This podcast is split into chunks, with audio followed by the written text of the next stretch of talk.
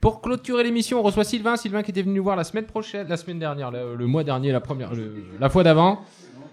Une Il heure est et demie tard. d'émission, ça il fait est, long. Il est tard, la nuit tombe sur, sur et sur nos esprits. Sylvain qui nous parle du lac du Boucher. Sylvain, c'est quand tu veux. Ouais, je te laisse t'approcher du micro. Voilà, bonsoir à la clé. euh, Je voudrais un grand merci à la clé pour tout, parce qu'en fait, euh, la clé, c'est génial. Euh, Il y a une super cuisinière, une super cuistot. euh, Je sais pas si pour ceux qui la connaissent pas, c'est Marie-Jo. Elle est géniale. Voilà, c'était un truc pour ceux qui travaillent aussi. Ça marche. Et du coup, on parle du lac du Boucher? Ouais, alors pour en revenir au titre, que, alors euh, dans le prénom, parce que Moi, c'est euh, moi, c'est Florian et je t'avais proposé un titre voilà, il est génial, il est génial, ouais. C'est euh, Lac du Boucher, le robinet est bouché. Ça te convient? Ah, c'est fantastique parce que là, je peux pas me trouver comme euh, ça pourrait même faire, faire le texte, euh, ça pourrait quasiment faire le texte euh, complet. Eh ben vas-y, tu peux On faire le texte complet si tu veux. Donc moi, voilà, je suis, je suis un peu rattaché à la nature.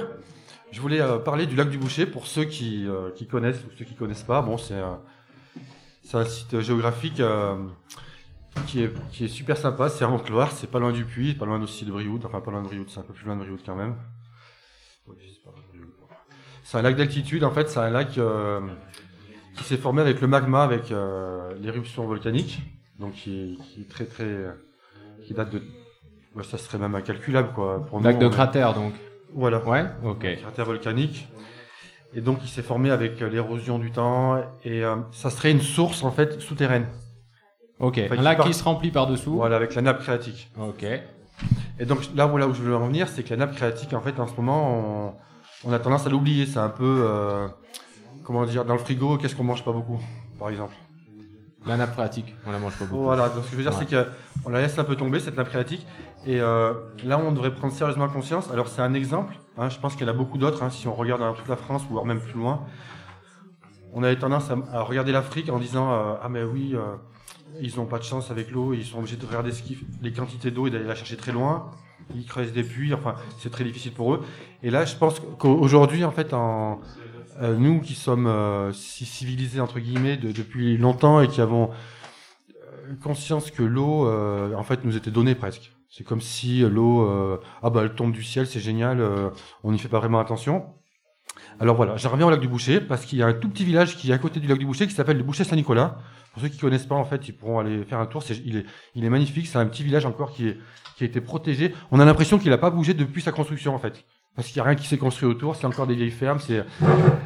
Voilà. Et ils ont plus d'eau depuis l'été dernier. Et devinez comment ils se procurent l'eau? Eh ben, ils puisent dans le lac du Boucher. Voilà. Donc tout ça pour en venir en fait qu'ils n'ont pas de solution, ils trouvent pas d'eau. Et il n'y a personne qui a de solution pour l'instant. Ils font des forages et ils ne trouvent pas d'eau.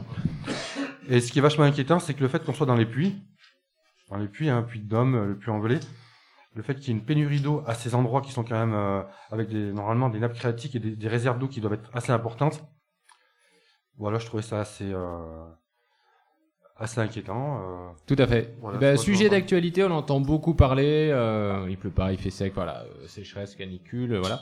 Et donc, euh, exemple euh, ultra local pour le coup, lac du Boucher, Oui, sur les hauteurs du Puy. Oui, je Saint-Martin du Boucher, plus d'eau courante, plus d'eau potable, Aussi, à sec. Donc du coup, euh, voilà, euh, quelle solution et, et voilà, un cas concret, alti-ligérien pour le coup.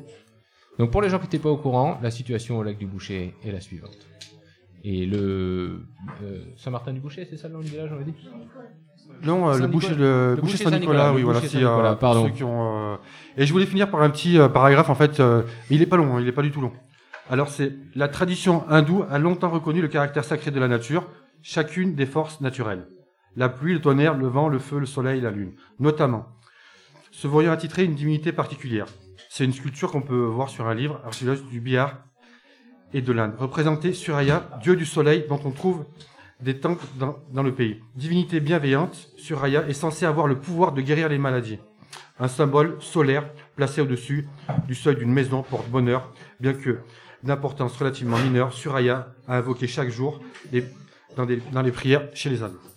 Très bien. Donc si on place un soleil au-dessus de sa maison, ça nous portera bonheur et ça nous amènera plein de pluie dont nous avons grand besoin, toi.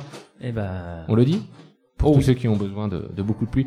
Mm. Euh, sauf peut-être euh, Laura qui était venue nous voir, qui elle traverse la Haute-Loire en vélo. Du coup, s'il pleut, c'est peut-être un peu moins euh, sympa. Mais